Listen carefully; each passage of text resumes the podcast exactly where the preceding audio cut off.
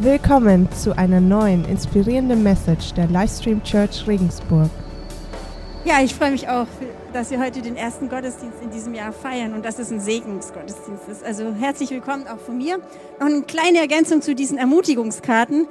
Die wollten, die müsst ihr nicht verschicken, sondern die könnt ihr einfach mitbringen nächste Woche es war irgendwie so viel und die, das ist schon so lang her mit Weihnachten. Irgendwie äh, wollten wir eigentlich die heute schon auf die Stühle auslegen, aber wir haben jetzt noch mal eine Woche Zeit und wenn ihr diese Karten von dem Päckchen schon längst nicht mehr habt, dann nehmt irgendeine andere Karte, schreibt irgendwas drauf, was Gott euch gibt und wir legen das auf die Stühle und Gott wird es genau dem Richtigen dann ähm, zuschieben. Genau, das ist die Idee dahinter. Ja, für mich hat Segnen eine ganz neue Bedeutung gewonnen, als ich mich jetzt die Woche ein bisschen damit auseinandergesetzt habe. Und ich wünsche mir, dass es euch ähnlich geht.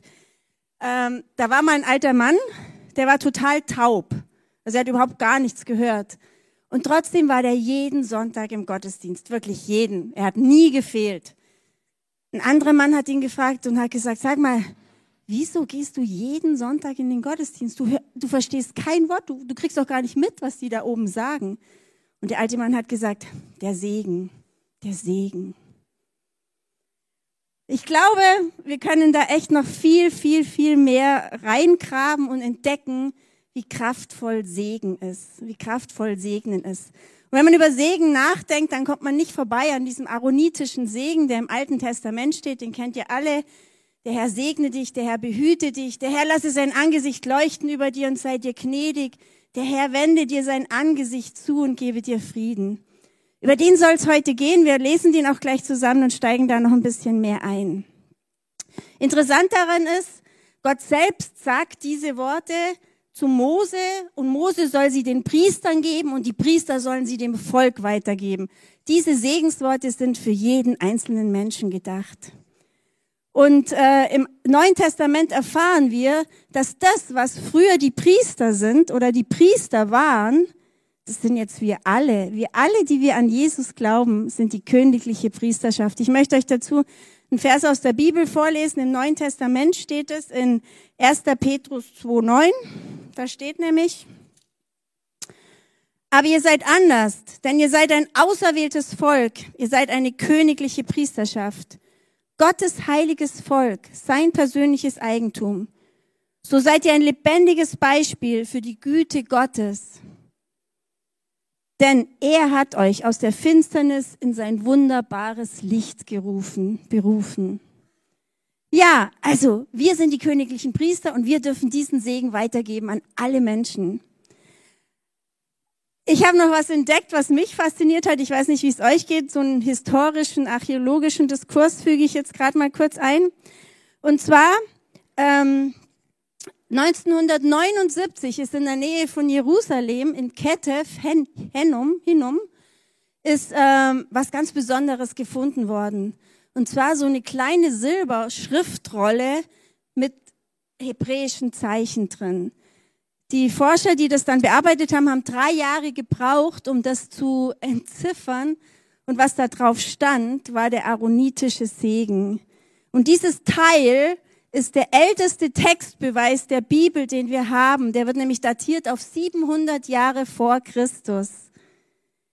Das ist, also ist erst noch ein paar Jahrhunderte älter als das, was man bei den Qumran-Rollen gefunden hat. Und ich finde es bezeichnend. Das Älteste, was wir von der Bibel wirklich belegt wissen, ist dieser Segen. Also muss er eine Bedeutung für uns haben. Ich weiß nicht, wie es dir geht mit, mit Segen, ob du damit was anfangen kannst, ob Segnen für dich irgendwie was Wichtiges ist oder ob du sagst, na, so genau so, so richtig viel weiß ich da gar nicht drüber. Oder ob du sagst, ich würde alles für Segen geben. So wie das der Jakob gemacht hat. Der hat echt gesagt, alles gebe ich dafür, für diesen Segen. Und zwar, das können wir nachlesen. Er hat mit Gott gekämpft, eine ganze Nacht. Lasst uns mal die Stelle anschauen. Die steht in 1. Mose 32. Der hat eine ganze Nacht mit Gott gekämpft und dann kommt Folgendes. Doch Jakob erwiderte, ich lass dich nicht los, bevor du mich nicht gesegnet hast. Wie heißt du? fragte der Mann. Er antwortete, Jakob. Du sollst nicht länger Jakob heißen, sagte der Mann. Von jetzt an bist du Israel. Denn du hast sowohl mit Gott als auch mit Menschen gekämpft und gesiegt. Also der Jakob hat eine ganze Nacht mit Gott gekämpft und hat dann gesagt, ich lass dich nicht los, bevor du mich nicht gesegnet hast. Also der hatte auch echt diese Bedeutung von Segen total präsent. Vielleicht ist Segen für dich auch irgendwie so einfach nur so eine Floskel, die man halt unten drunter schreibt, sei gesegnet, so wie mach's gut oder hau rein. Keine Ahnung. Ich weiß nicht, wo du damit, wo du an der Stelle stehst, was Segen für eine Bedeutung hat. Aber ich glaube, es ist so, dass wenn wir jetzt in diesen aaronitischen Segen einsteigen, dass er für uns alle echt eine Ermutigung sein kann. Also für mich war es das. Ich würde jetzt mit euch gern diesen Segen mal lesen und dann Stelle für Stelle durchgehen, weil da steckt überall total viel drin. Lass uns aber erstmal den Text zusammen lesen. Der steht in 4. Mose 6 ab Vers 22. Und der Herr redete zu Mose und sprach, rede zu Aaron und seinen Söhnen und sprich, so sollt ihr die Kinder Israels segnen. Sprecht zu ihnen, der Herr segne dich und behüte dich. Der Herr lasse sein Angesicht leuchten über dir und sei dir gnädig. Der Herr erhebe sein Angesicht auf dich und gebe dir Frieden. Und so sollen sie meinen Namen auf die Kinder Israels legen und ich will sie segnen. Ja, lass uns echt mal Vers für Vers durchgehen. Also am Anfang steht ja schon, der Herr sprach zu Mose. Also diese Worte sind direkt von Gott, was ich schon mal ganz, ganz bezeichnend finde. Und dann eben, wie gesagt, diese königliche Priesterschaft sind wir. Wir sind aufgerufen, diesen Segen einfach weiterzugeben. Und lasst uns einfach mal durchgehen. Der Herr segne dich. Der Herr segne dich. Segnen kommt von Signare. Signare heißt so viel wie mit einem Zeichen versehen. Gott hat in der Bibel mehrere Personen mit Zeichen versehen. Er hat zum Beispiel dem Kain dieses Keinsmal gegeben, was zur Schonung war, dass er nicht umgebracht wird. Er hat dem Noah den Regenbogen als Zeichen gegeben. Er hat dem Mose den brennenden Dornbusch gegeben. Er hat dem Jakob die Himmelsleiter gegeben.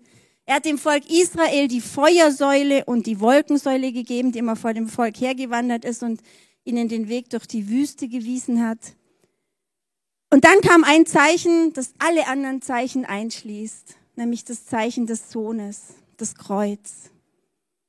Das Kreuz ist das Zeichen Gottes, womit er uns signiert. Segnen Signare mit einem Zeichen versehen. Also wenn wir gesegnet sind von Gott, dann zeichnet er uns mit dem Kreuz, signiert uns mit dem Kreuz. Und das finde ich total krass. Wir sind echt handsigniert von Gott durch das Kreuz, das uns Jesus errungen hat. Also handsigniert. Jeder von uns ist ein handsigniertes Exemplar Gottes, das wirklich unter seinem Segen steht. Also Herr, segne dich und behüte dich.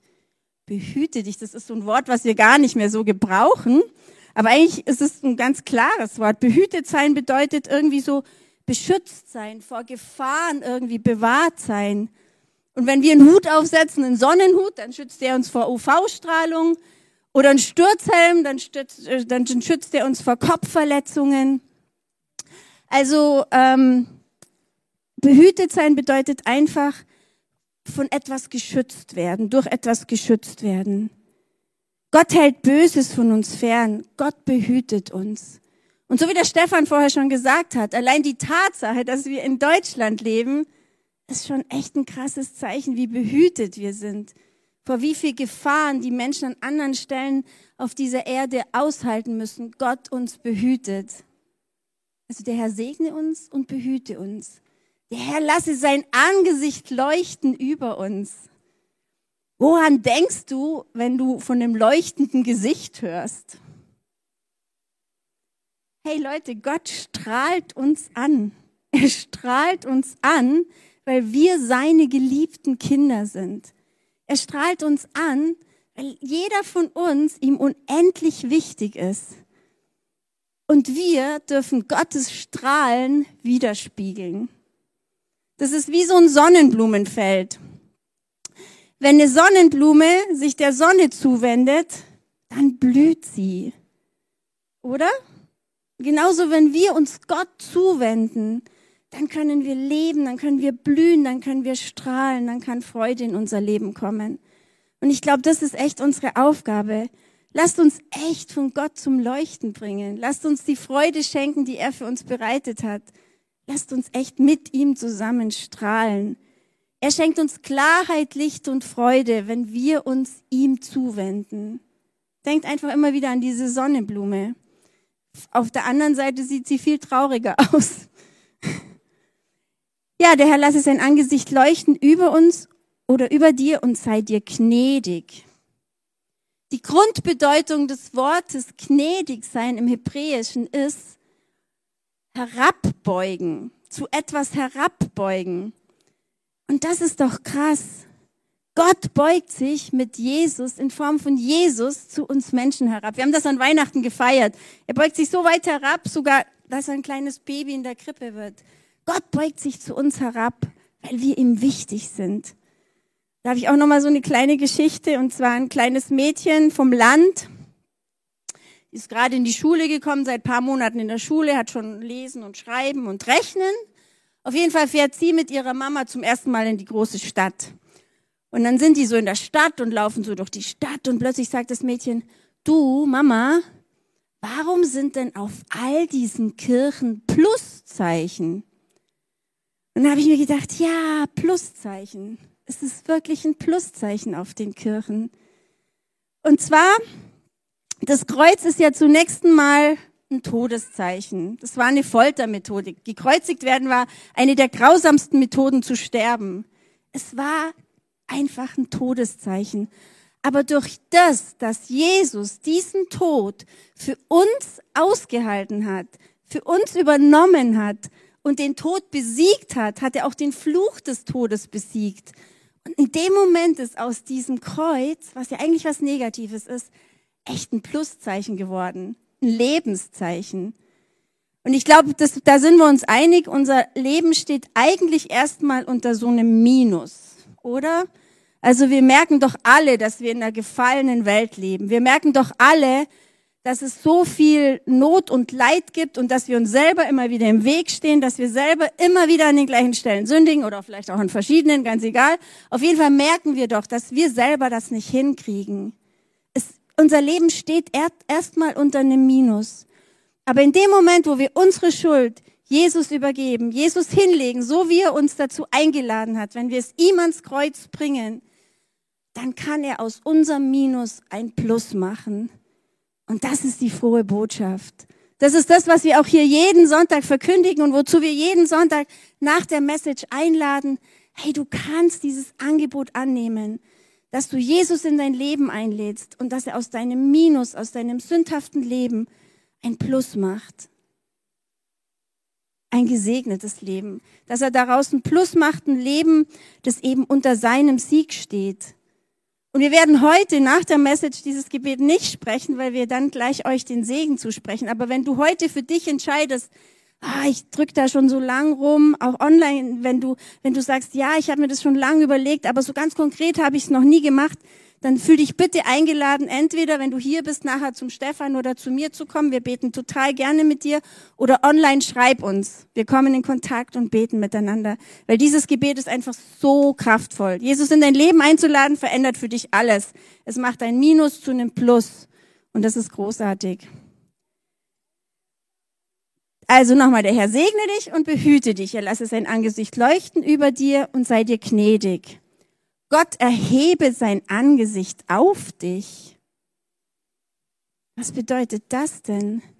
Das Angesicht erheben bedeutet doch so viel wie jemandem offen ins Gesicht schauen. Und wenn dir jemand offen ins Gesicht schaut, dann merkst du, ob er dir gut gesinnt ist, ob er freundlich ist, ob er es gut mit dir meint oder ob er vielleicht irgendwie böse Gedanken hat oder verwirrt ist. Und Gott zeigt uns sein Gesicht. Gott begegnet uns mit einer totalen Offenheit. Aber Gott begegnet uns auch mit einem ungeteilten Interesse. Er ist total interessiert am jedem Einzelnen von uns und wartet eigentlich nur auf eine Reaktion von uns. Das kann eben einmal diese Entscheidung sein, aber das kann jeden Tag neu, in jeder Situation neu eine Entscheidung für ihn sein. Also Gott erhebe sein Angesicht auf dich und gebe dir Frieden. Und zwar den Frieden, den Gott gibt, das ist nicht nur so ein äußerlicher Frieden. In Philippa 1, äh, in Philippa 4, 7 ist der total gut beschrieben und total ausdrucksvoll äh, dargestellt. Ihr werdet Gottes Frieden erfahren, der größer ist, als unser menschlicher Verstand es je begreifen kann. Sein Friede wird eure Herzen und Gedanken im Glauben an Jesus Christus bewahren. Wenn du jetzt denkst, meine Güte, Bettina, wenn du wüsstest, dass ich gerade durchmache, da ist von Friede keine Spur. Wenn du wüsstest, ich habe gerade einen Freund, der hat Krebs, ich habe jemand, der, der ist in so einer Beziehungsnot. Wenn du wüsstest, mein Leben ist überhaupt nicht von diesem Frieden überschattet, dann möchte ich einfach nochmal echt darauf hinweisen. Dieser Friede bedeutet nicht einfach so positives Denken oder Konfliktfreiheit oder vielleicht tolle und schöne Gefühle. Dieser Frieden ist total viel mehr. Dieser Friede entspringt dem Wissen, dass Gott für dich ist und dass er einen guten Plan hat. Findest du gut, gell? ich auch. Dieser Friede entspringt dem Wissen, dass wir ein Bürgerrecht im Reich Christi haben.